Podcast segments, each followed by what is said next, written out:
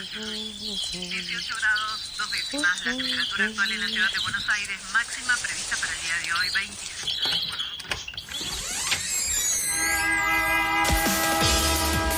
No tenemos agua, se nos corta la luz, no vivimos dignamente. La ninguna respuesta. Que los vecinos de Buenos Aires vivan en una mejor ciudad. Trabajadores desocupados.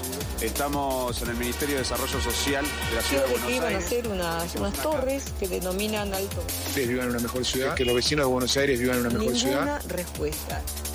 Esto pasa en Buenos Aires.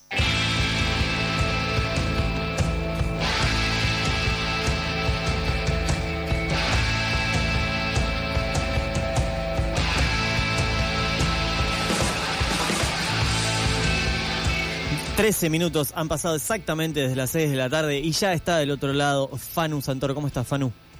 Hola, ¿cómo están?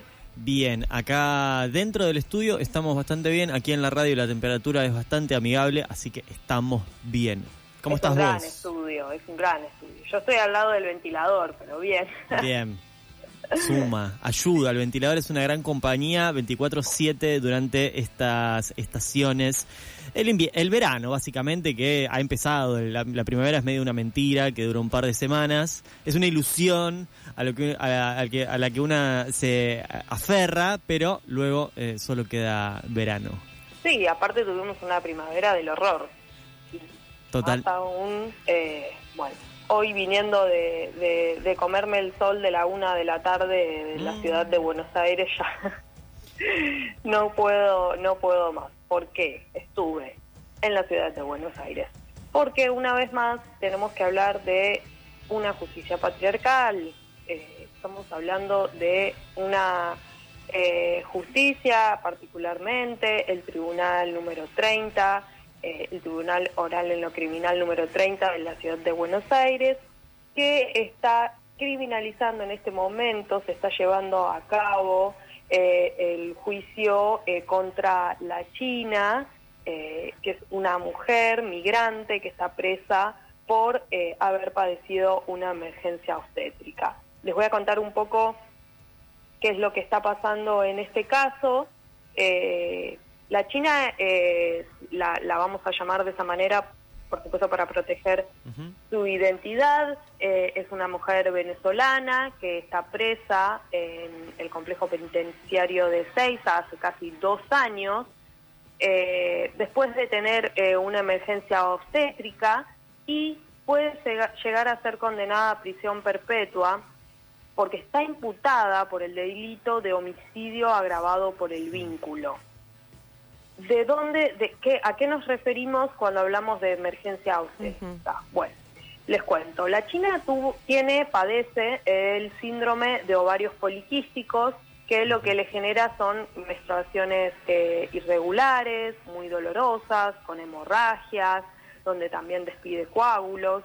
Y lo que sucedió, para explicar y para que se entienda eh, de qué hablamos cuando hablamos de emergencia obstétrica, tenemos que hablar de lo que le pasó el 15 de diciembre del 2020, que es el hecho por la que se la acusa eh, de homicidio agravado por el vínculo. Ese día eh, la China tuvo un dolor muy fuerte de ovarios, creyó que se trataba de una de, de una más de sus menstruaciones, como las que solía tener desde hace muchos años. Esto es algo que le pasaba muy regularmente. Y eh, por la mañana expulsó lo que ella en ese momento consideró, identificó como coágulos de sangre, lo que le pasaba eh, muy frecuentemente. Pero en realidad lo que, lo que tuvo fue un parto que no llegó a término. Eh, cuando hablamos de un parto que no llegó a término, en este caso nos estamos refiriendo de un parto en avalancha y les quiero explicar, eh, el, el- el parto en avalancha es eh, un parto donde se despide absolutamente todo, placenta, feto, eh, cordón umbilical, bueno, todo lo que lo que lo que está en, en el vientre de la persona gestante sin ningún tipo de, de, de inducción, ¿no? Eh, es un parto que, por eso hablamos de un parto que no llegó a término. Eh, pero bueno, eh, ella no se dio cuenta que estaba embarazada.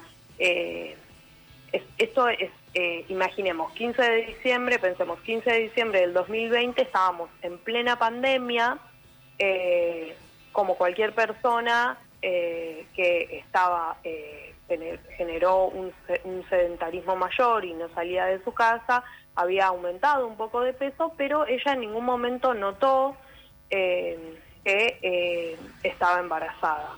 Ni tampoco reconoció ese hecho, ¿no? Psíquicamente. Eh, escuchemos a Indiana Bereño, ella es abogada y directora del Observatorio de la Asociación de Pensamiento Penal, que cuenta lo que vivió la China ese día y que está acompañando el caso en cada audiencia. empieza a tener una hemorragia muy grande. Ella se encontraba sola en, en la casa, eh, muy grande, muy dolorosa, que llega como hasta desvanecerse de, de- de la sangre que pierde. Eh, y por temor a que sus hijos regresaran y vieran todo eso, todo este cuadro, digamos, de, estar manchada y de, encontrarla a ella toda ensangrentada, se baña como puede y eh, junta todo lo que había arriba del colchón, porque ya estaba acostada, junta todo, sábanas, casa, todo lo que tenía, este, y sale a la calle y en vez de tirarlo en la basura de su propio edificio, digamos, por temor a que alguien justamente lo encuentre, camina unas cua- dos cuadras, eh, 200 metros, y lo tira en un container. Ahí es cuando este, una persona revolviendo la basura encuentra restos y llama a, a un gendarme y ahí comienza la investigación. Hola. Hola, Fanu. Ay, se escuchaba muy bajito, perdón. Eh, bueno, la China fue identificada eh, por las cámaras de seguridad de la zona.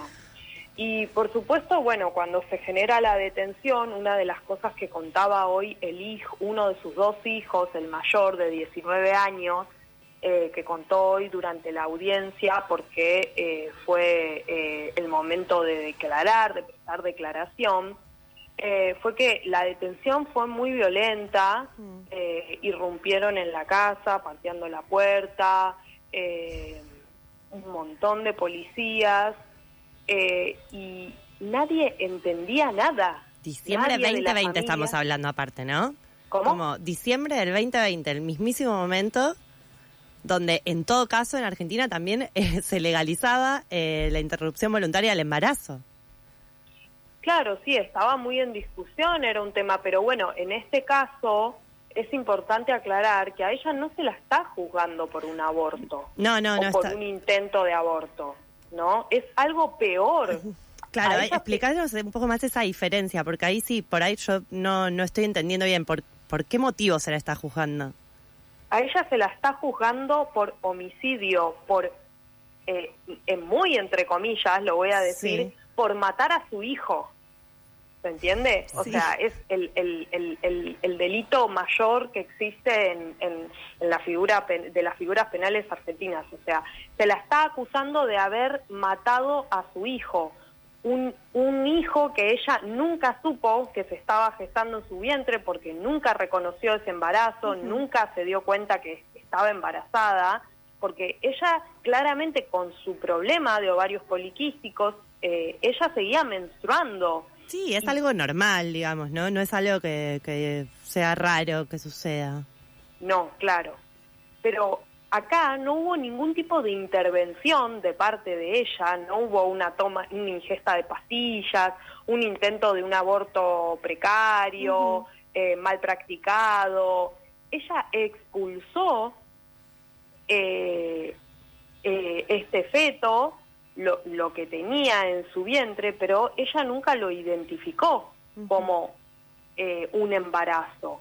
Entonces, eh, a ella no se la está acusando por abortar, sino que se, se le imputa, se le acusa de un delito mayor, que es el delito de homicidio agravado por el vínculo. O sea, eh, cuando la detienen, ella por supuesto no entendía por qué la detenían hasta que le cuentan, ¿no? Lo que había pasado, pero eh, ni, ni, ella, ni ella, ni sus hijos, ni su compañero con el que convivía, eh, tampoco alertaron de que ella estaba embarazada. Claro. Entonces, no es algo que eh, se trató de ocultar o se trató de, de- de mentir.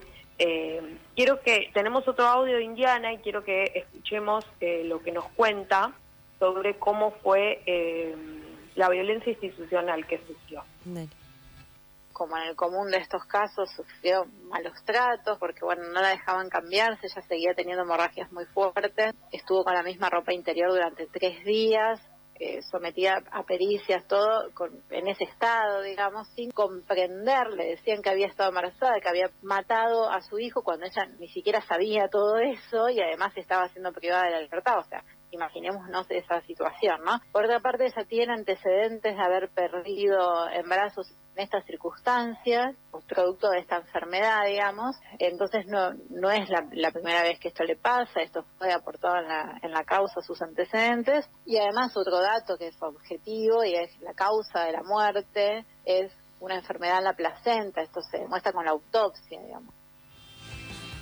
Bueno, eh, además la autopsia eh, de la que mencionaba Indiana, que se hizo a los restos encontrados, reveló que no había ningún tipo de lesión, es decir, que eh, la China no, no intentó eh, generar nada con eso, eh, simplemente fue algo que expulsó y eh, lo que nos decía Indiana además es que ella trató de limpiar todo y de sacar todo eh, rápido antes de que lleguen sus hijos porque no quería que sus hijos vean eso que había pasado porque se iban a asustar.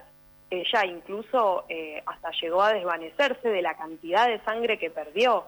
Estamos hablando en un momento eh, de pandemia muy difícil, donde ir al médico eh, era algo excepcional, ¿no?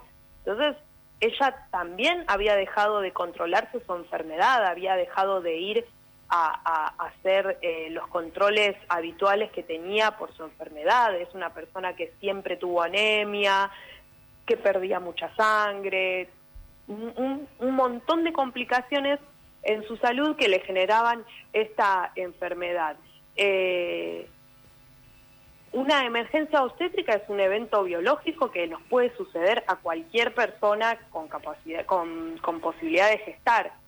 Eh, hoy la China tiene que afrontar un proceso donde se la señala como responsable de un homicidio, de matar a su propio hijo, entre comillas, que es lo que considera la justicia, cuando en realidad lo que le sucedió fue un parto en avalancha, que es esto que les contaba antes, que es la expulsión eh, eh, de feto, coágulos y placenta. La justicia resolvió procesarla, resolvió procesarla, privarla de la libertad, porque en este caso eh, la China tiene dos hijos, uno eh, tiene 19 años, que es el hijo que declaró hoy, y el, y el otro niño, eh, mal no recuerdo, tiene 9 y además es eh, un niño con discapacidad. Entonces, en ese caso le correspondería la prisión domiciliaria, que aún el tribunal sigue dilatando esa orden, todavía no eh, le otorgaron la prisión domiciliaria, es decir, que también se están violando los derechos de ese niñe, eh, la separaron, por supuesto, de, de- de ese niñe que la necesita, a su mamá, y además eh, fue procesada sin, por supuesto, perspectiva de género, sin tener en cuenta el contexto y sus antecedentes clínicos.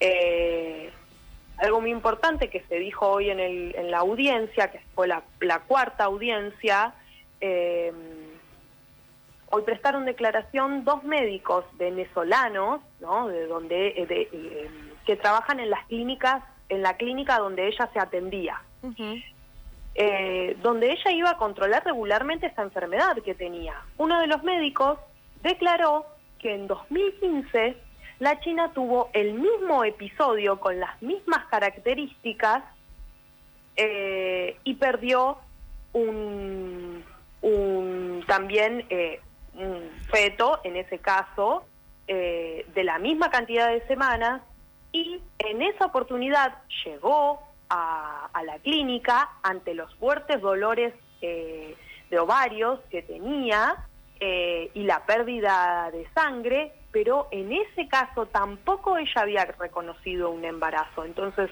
hay todos unos antecedentes psíquicos y físicos de esta mujer, por lo que eh, ella niega eh, estos, estos procesos de embarazo, no los reconoce, pero además hay toda una, una un problema de salud físico que hace que eh, eh, terminen como terminan estos procesos, pero no es que ahí hay una intención de terminar con esa vida. Ella nunca tuvo intención de terminar con esa vida. En esa oportunidad pudo llegar al médico, a una guardia, porque eh, no había pandemia.